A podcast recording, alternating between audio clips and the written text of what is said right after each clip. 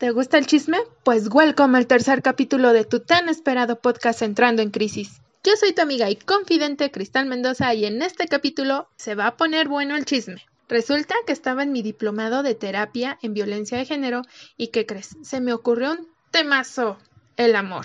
Sí, porque todos idealizamos al amor. Creemos que el amor todo lo puede y si no lo inventa, pero sin duda alguna, pocos podemos decir la definición asertiva sobre el amor. Es tan complejo que han elaborado un sinfín de estudios dedicados a cada una de las ramas del amor, para poder alcanzar a descifrar o entender un poco el amor. Y no solo se han hecho estudios, se han construido y derrumbado imperios, iniciado o terminado guerras, inventado de todo, y fue a través de esta energía que algunos creemos cósmica o intangible, y algunos otros, más centrados en la realidad, un conjunto de hormonas de felicidad que secreta el cerebro, y a su vez una construcción social que se usa para el consumismo capitalista. Una inspiración para cualquier humano, porque el amor inspira, es la musa de la actividad humana. De alguna forma me puedes escuchar sumamente poética. Y sinceramente sí, soy una romántica total y empedernida. En esas que idealizan el amor y que cree que todo es un cuento de hadas. Pero detente ahí, no me juzgues, aún. Del amor podemos derivar un sinfín de subtemas. El amor a los papás, a la mamá o a las personas que te criaron, que es muy distinto al amor que se le tiene a los hijos o dice mi mamá que es mayor el que se le tiene a los nietos, dice mi mamá. el amor hacia tu pareja, el amor erótico, el amor intelectual y el amor de amigos, que sí señores, sí existe el amor de amigos. El amor a ti mismo, a tu cuerpo, a tu trabajo, a tus hobbies, amor a la vida y hasta amor a la muerte. Sin duda, es lo más poderoso que puede mover barreras en el mundo entero. Te acabo de empalagar el oído, ¿verdad? Y para efectos de limitar este tema, Hoy hablaremos del amor de pareja. Al igual que el ser humano, el amor ha evolucionado. El mecanismo de racionamiento emocional de ciertas generaciones no es el mismo al de otras. Digamos que los de la generación baby boomers no tienen el mismo concepto de amor que un millennial, ni el de la generación X, y mucho menos los que ahora se hacen llamar generación alfa. Y como les digo que el concepto del amor es una evolución, el resultado es de lo que nos enseñaron las generaciones pasadas, así que no nos vamos a quejar en un futuro de cómo manejan el amor las nuevas generaciones, ¿verdad? ¿O sí? ya que los millennials tenemos cierto grado de responsabilidad. Chismecito. Amo, adoro a mi padre, ha sido un gran padre, pero puso el cuerno a mi mamá desde tiempos inmemorables una infinidad de veces. Sus excusas, la verdad, no me importan mucho ahora y aprendí con el tiempo a no juzgar. Pero sí fue un punto de partida para mis relaciones futuras, ya que mi primer requisito para tener una relación estable es la fidelidad. Lo sé, soy una ternurita que cree. ¿Y qué les cuento de mi madre? Es la cosa más adorable abnegada a perdonar las infidelidades de mi padre. Crecí viendo cómo se desvivía por él, Aún recuerdo que le ponía notitas de amor abajo de su almohada, en las camisas de sus trajes, en las maletas cuando se iba de viaje solo y regresaba con ropa curiosamente que no era de él y de mujer, pero que casi no dormía por tenerlo contento porque la concepción del amor que tenía mi madre era esa, entregada al cien algún día cambiará, decía, o se ponía ahí a quejarse de sus infidelidades, pero ahí seguía mi madre. Efectivamente, cambió. Pero la que cambió fue ella. Sí, mi mamá es muy complaciente, o sea, mucho. Y es un amor de persona. Es... Hasta que un día se hartó y dijo basta. Y echó a mi papá de patitas a la calle. La vi llorar como nunca, sufrir. Yo sentía que se me iba a morir o que se iba a matar. O sea, fue horrible. Pero no, el amor todo lo puede, porque encontró en ella el amor. Yo sé que en una parte te identifico porque este patrón de comportamiento se repite y se repite. Existen algunas personas que no lo siguieron. O sea, estoy diciendo que no todos son así. Yo soy la primera en decir que no todos los hombres son iguales ni todas las mujeres somos iguales. Cada uno tiene sus características peculiares. En ocasiones, si tenemos ciertos comportamientos que son construcciones sociales, todos tenemos una historia atrás. El resultado de mis padres soy yo y mi hermano pero esta vez hablaré de mí, porque no puedo hablar por mi hermano. Como les digo, yo buscaba el amor, lo idealizaba con una sola persona, ya saben, amor eterno, y que esa persona, el principal requisito que tenía que cumplir era su fidelidad y que no le gustara el fútbol, la cual pues yo veía como un atributo. Bueno, un atributo para mí si es que no te gusta el fútbol. Pero la fidelidad no es un atributo, o sea, hasta apenas ahorita lo conozco. Ahora sé que la fidelidad es una acción natural que se da en una relación monógama. Muchas veces dejé que sobrepasaran mis límites por observar la fidelidad como un atributo, la exaltaba. Y ok, son solo reglas que pones en un inicio. Si los dos están de acuerdo en tener una relación abierta, está bien, pero Cristal pide fidelidad.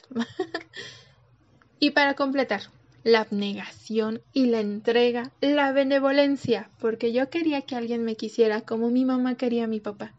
Y a su vez yo entrego lo mismo. Cuando entiendes el origen de tus idealizaciones, puedes desconstruirlo, Puedes tomar las piezas que te sirva, colocarlas de la manera que mejor te parezcan y crear nuevas piezas a través de tus experiencias y del autoconocimiento. Porque necesitas saber cuáles son tus necesidades, las necesidades de tu entorno y las metas que te plantees.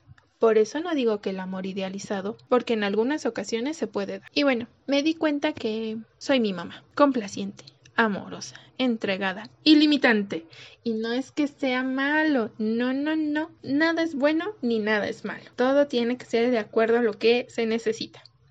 Solo que en estos tiempos de pandemia y en general en mi vida, eso de ser complaciente, amorosa, entregada, ilimitante, no me funciona ni me deja nada bueno. Me he replanteado todas estas características que tengo y de cierta manera me hacen ser quien soy ahora. Porque vamos, somos un cúmulo de carácter, ideas, pensamientos, experiencias, características físicas, psicológicas, morales de nuestra cultura y sociedad. Lo entiendo. Estoy aprendiendo a estar en paz con la complacencia, que es algo que me gusta, realmente me hace feliz hacer feliz a los demás. Ver feliz a mis hijas, ver feliz a mi familia, ver feliz a mis amigos, sobre todo en el trabajo. Me gusta hacer las cosas, crear libros y que el material tenga el máximo de satisfacción del cliente final. Pero ahora entiendo mis límites. Esa complacencia existe hasta donde yo me sienta cómoda.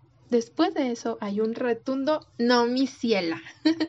no hay vuelta atrás, ya que en las ocasiones que dejé que sobrepasaran mis límites me han enseñado a que voy a salir lastimada. Y bueno, como les he dicho en anteriores podcasts, he aprendido a estar en mi zona fuera de riesgos, a protegerme para proteger a los demás. Y estas enseñanzas me llegaron en plena pandemia, donde viví la crisis que hasta hoy ha sido la que más retos me ha puesto, una separación de una relación que había idealizado como el mayor amor de toda la historia. Cuando estamos enamorados, creemos que nuestro amor es único, irrompible y duradero, y estábamos idealizados, como todas las parejas que aparentan felicidad. Y no es que la aparentemos, yo creo que todos somos felices, pero esa felicidad también conlleva que tenemos problemas y tenemos cosas que tenemos que seguir resolviendo, porque somos personas, no somos las mismas hoy que ayer, pasado, hace un año evolucionamos, es parte de la naturaleza humana, ver errores y cambiarlos. Pues, ¿qué les cuento? Habíamos construido una familia que nos costó más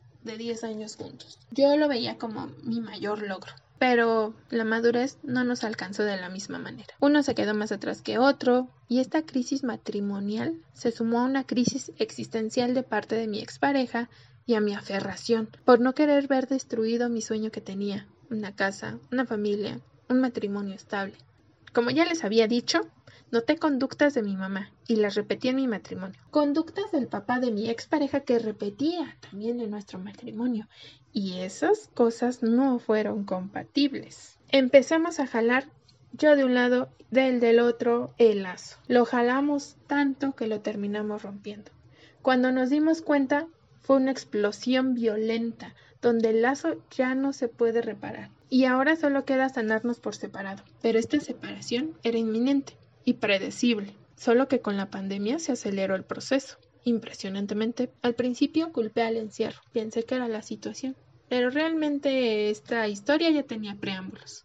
Pero ¿qué pasa con estas rupturas en pandemia? y más cuando son violentas. Mis hijas tuvieron que ser testigo de todo el caos, verme deprimida en el suelo llorando amargamente, ver las conductas nocivas que tenía su papá hacia conmigo y con él mismo, las conductas nocivas que yo repetí. De vez en cuando regresan, no se crean, no se han ido, de repente me veo yo llorando en las noches todavía, o si me manda un mensaje malintencionado me veo yo poniéndome mal cuando vi que esto no estaba bien. Pero a favor, de esta situación, diré que las que me dieron fortaleza fueron ellas, ya que son testigos de cómo estoy manejando la situación. He intentado tomar las mejores decisiones, aunque sé que me he estado equivocando en una que otra o que me puedo equivocar a sus ojos. Y esto lleva a que mis hijas noten mis errores y abiertamente algunos me lo dicen. Me lo han dicho que no quieren repetirlos. Así como yo noté los errores de mis padres, de cierta manera me da miedo a que de cierta manera me dio miedo que se expresaran abiertamente su nula aprobación o fe al matrimonio y a tener hijos. Pero también sé que ese miedo son las imposiciones que tengo en mi cabeza porque son metas que yo tengo en mi vida. Y digo, Ahora me tengo que replantear cómo va a ser la vida de mis hijas, porque nosotros crecemos con ciertas idealizaciones y mis hijas y tus hijos, si tienes hijos, si no, tus sobrinos, van a crecer con otros planteamientos. Y es más, lo vemos en esta generación. ¿Cuántos de los que están a nuestro alrededor no se quieren casar o no quieren formar una familia? Y está bien, de verdad, tías, si algo, mándenle este podcast a algunas de sus tías porque si ustedes no quieren es por los ejemplos que nos dieron. y ok, pues hablando de mis criaturas, mi generación que dejo, he notado que se han estado aislando últimamente y más con este encierro, pero se están conociendo. Una parte positiva es eso, se conoce. Y también me están conociendo a mí, no como mamá, como persona. Yo también las he conocido y valorado no como mis hijas, sino como personitas individuales y pensantes. Y estamos conviviendo más me hacen sentir sumamente orgullosas y al mismo tiempo temerosa de los cambios que están surgiendo en su entorno. He observado en ellas y en algunos de mis pacientes que la falta de contacto social les está afectando, pero también he visto que se han estado adaptando a sus necesidades. Los rituales que antes creíamos sociales como reuniones, se han estado trasladando a la vida digital. Y bueno, aquí me gustaría hablar sobre la idealización, el cual es un proceso psíquico de virtudes del cual se lleva a la perfección las cualidades y el valor del objeto. Es decir, en este caso una persona. Que si recuerdas cuando conociste a tu pareja actual o si estás iniciando una relación, la estás idealizando. No le encontrábamos ningún defecto. Decías, este hombre es perfecto o esta mujer. Solo son idealizaciones porque los defectos ahí están siempre. Y bueno, que nosotros vemos en los demás un reflejo de lo que tenemos o necesitamos. Por eso cuando idealizamos somos narcisistas. ¿Por qué? Porque sustituimos la idea de un ser propio en la de algo más. Y cuando ves que esa persona no lo va a hacer, es cuando hay un rompimiento de esa idealización y viene el desenamoramiento o el enojo en algunas personas. Cuando vemos que ese objeto de idealización no es lo que nosotros queremos, explotan y buscamos a toda costa a que sea lo que estamos idealizando. Y bueno, aunado a que mi generación, los millennials y los que están atrás, crecimos con cuentos de hadas y princesas, donde nos muestran una vida sin sobresalto y donde todo es maravilloso y perfecto. Absolutamente después de casarte viene la felicidad completa. Y bueno, bailar de la vida. una vida no es emocionante si no existen sobresaltos. Y bueno, este tip se lo doy si quieren que su matrimonio dure. A mí me faltó ya en los últimos años, pero el diálogo. Ya sé, todo el mundo les dice el diálogo y no sé qué, pero son contratos así intrínsecos que no se dicen. Pero es importante hablar con la pareja, saber cuáles son los deseos, carencias, necesidades y exigencias del otro y ver si tú las puedes cumplir. Si no las puedes cumplir, también eres libre de decir, no, ¿sabes qué? Hasta aquí llegamos, ¿no? y no se aferren, ¿no? Se aferren porque es feo aferrarse y después darse cuenta que tú eres el aferrado. y también es importante la maduración. Estar conscientes de que cuando conociste a tu pareja no es lo mismo que un año después.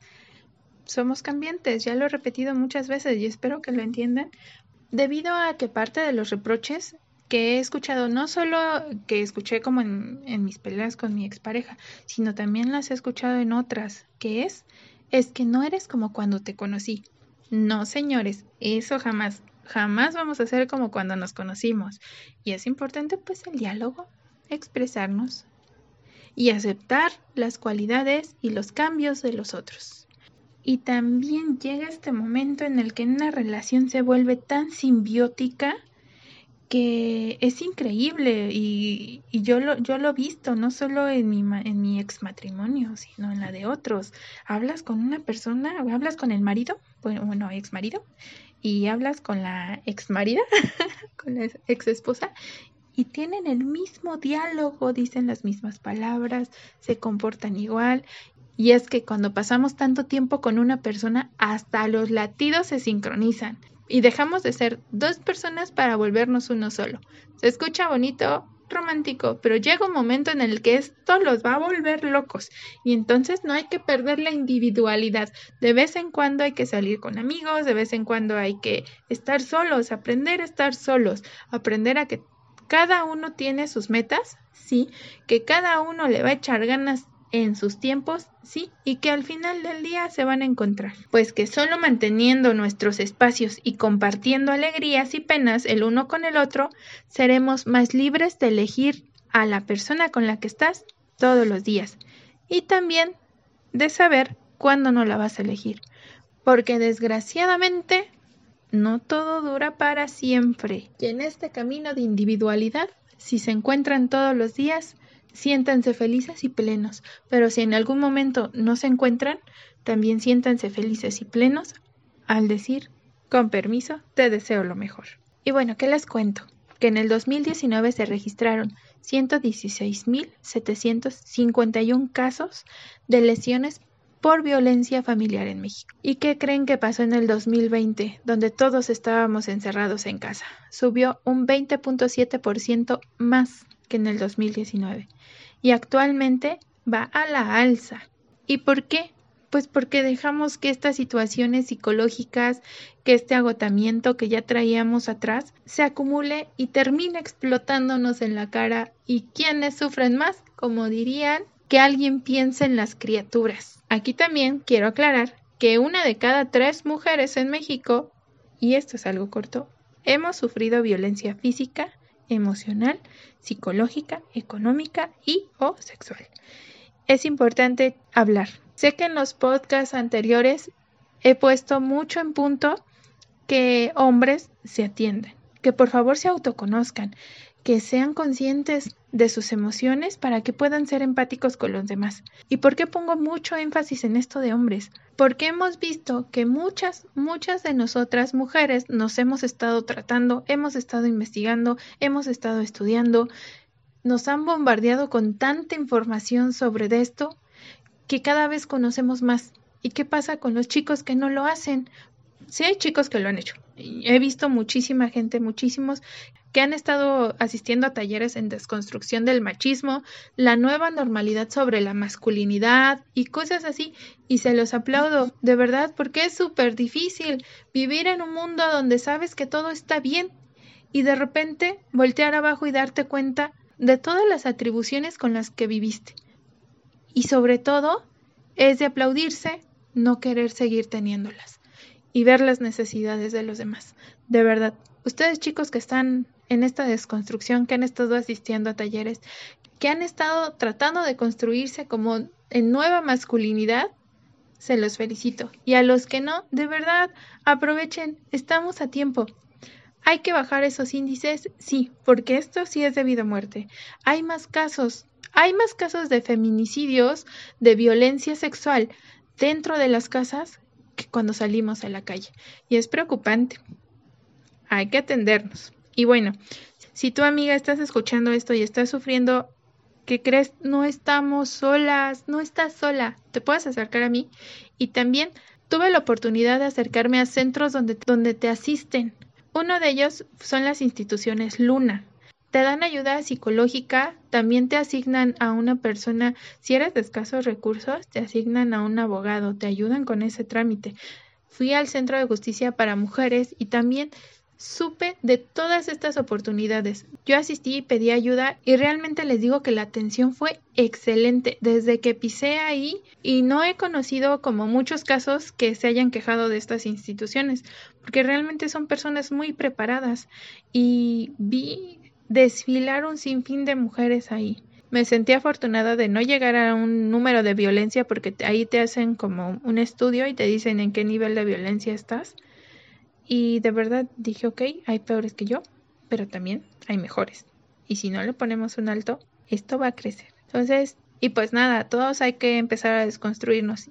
Y digo, y es que para esto sirven las crisis, para desconstruir el pensamiento y resurgir como el ave fénix. Y pues te invito a reflexionar cuáles son esos patrones de comportamiento que haces en tu día a día. ¿Te funcionan? Adelante, síguelos haciendo.